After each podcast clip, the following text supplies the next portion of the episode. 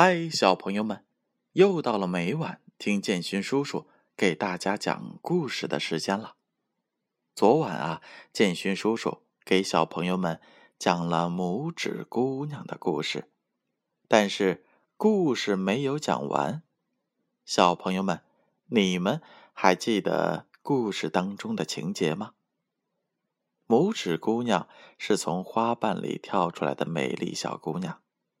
它只有一寸多高，非常非常的小。它从癞蛤蟆那儿逃了出来，又被田鼠接收了，所以它要给田鼠做田鼠喜欢的事情，那就是每天给它讲有趣的故事。田鼠呢，接下来把拇指姑娘介绍给了他的一个邻居。鼹鼠，鼹鼠非常非常的富有，它有一个客厅，而且穿着是非常非常的高雅。田鼠说道：“只要她能够嫁给鼹鼠，那么就是要什么有什么。”鼹鼠是看不见小姑娘的，因为他是个瞎子。但是拇指姑娘要给他讲。最有趣的故事，但是拇指姑娘不想嫁给田鼠的邻居。至于下面的故事是怎样发展的，那就请小朋友们来听今天的故事吧。拇指姑娘下第二天，鼹鼠穿着黑色的天鹅绒毛衣来到了田鼠家。田鼠早就说过，它既很富有，又很聪明。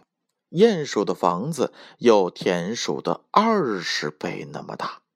鼹鼠又很有学问，但它不喜欢太阳，也不喜欢美丽的鲜花。鼹鼠说：“那些东西都很讨厌，因为它从来没有见过阳光和鲜花。”拇指姑娘唱着歌给他听，她的歌声优美动听。鼹鼠很快便爱上了拇指姑娘，但是鼹鼠没有表露出来，因为他头脑很清醒，从没有出过洋相。鼹鼠最近挖了一个隧道，把他的房子连了起来。鼹鼠说：“只要拇指姑娘高兴，什么时候使用都可以。”他还告诉了拇指姑娘，不必害怕那些道上的死鸟，它是前几天以前死去的，完完整整的躺在那儿，连羽毛也没有掉一根。它的地道恰好通过埋鸟的地方。鼹鼠邀请田鼠和拇指姑娘去他家做客。鼹鼠嘴里含着一片萤火木，在黑暗中，萤火木像火把一样点亮了。然后他在前边领路，穿过了很长很长的走廊。当他们走到了躺死鸟的地方时，鼹鼠用他的大鼻子。往地面上拱出了个小洞，这样日光就可以从洞里照进来了。死鸟原来是一只小燕子，它美丽的翅膀紧紧的贴着身子，脚缩在了羽毛里，无疑它是冻死的。它几乎把通道给堵住了。拇指姑娘。感到非常的悲伤，他对所有的鸟都很喜爱，因为整个夏天和秋天，它们为他唱歌，和他一起欢笑，一起玩耍。鼹鼠用它粗壮的短腿向鸟踢了一脚，说道：“好了，它不再叽叽喳喳了，生来就是一只鸟。”多么不幸呀！感谢上帝，我和我的孩子们没有一个生出来就是鸟类，他们会叽叽喳喳的叫个不停。冬天来时，他们就饿死了。您说的不错，凡是聪明人都是这样认为的。田鼠说：“那样叽叽喳喳的叫，有什么好结果呢？冬天一到，不是饿死，就是冻死。不过，风猜想，他们认为那样是很浪漫的。”拇指姑娘什么也没说。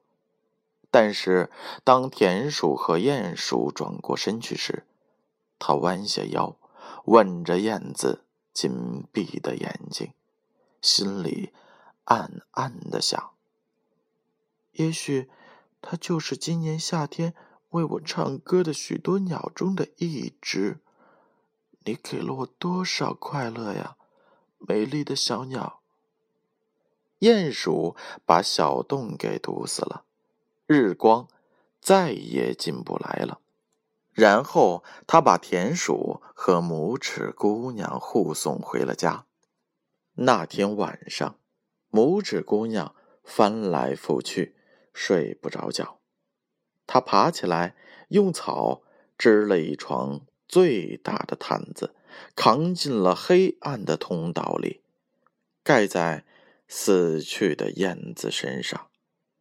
他又在田鼠的起居间找到了一些碎棉花，把它塞在了燕子的身下，使燕子不再躺在泥地上受冻。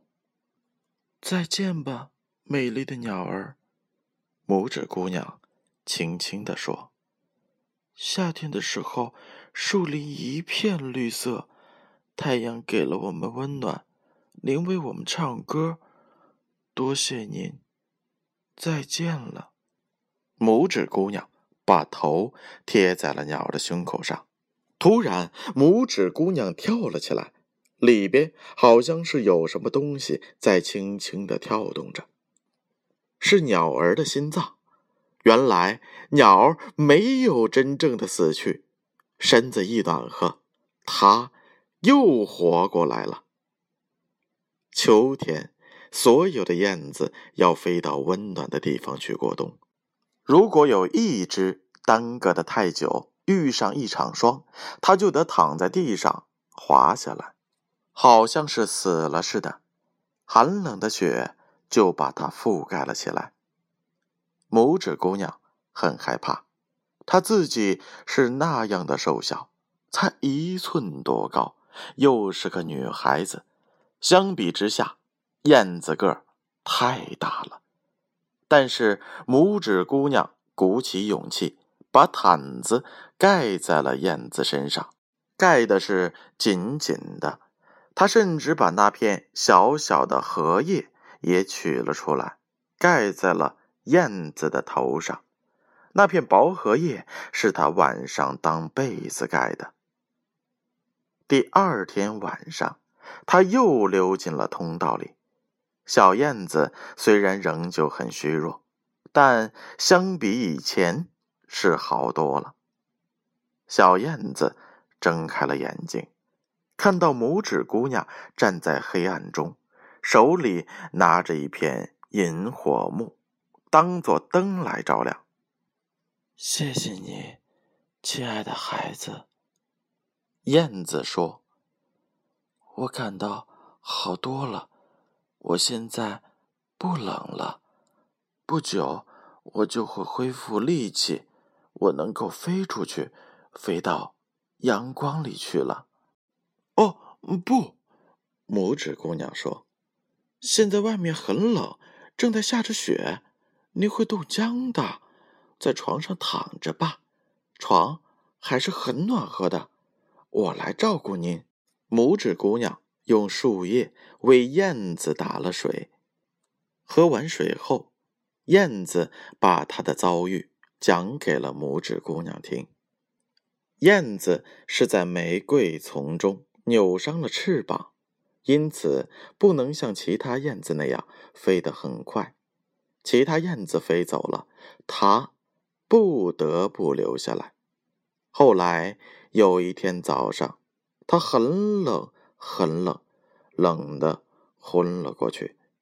以后的事儿，他就不知道了。他是怎样来到鼹鼠的地道里的？他一点儿也不清楚。整个冬天，燕子一直住在地道里。拇指姑娘精心的照管着它。慢慢的，她喜欢上了燕子。燕子的事儿，无论对田鼠还是鼹鼠，它都没有透露半个字，因为他知道，他们不喜欢燕子。好了，小朋友们，故事先讲到这儿。原本以为两天就可以讲完的故事，但是不想让小朋友们听得太久，而失去了最佳睡觉的时间，所以乖乖的躺到床上睡觉去吧。明天建勋叔叔仍旧会给大家讲拇指姑娘的故事，而明天将会是拇指姑娘的最后一集，所以小朋友们。一定要在睡前按时的来到床上听建勋叔叔的故事哦。让我们明晚再见。将会是拇指姑娘的。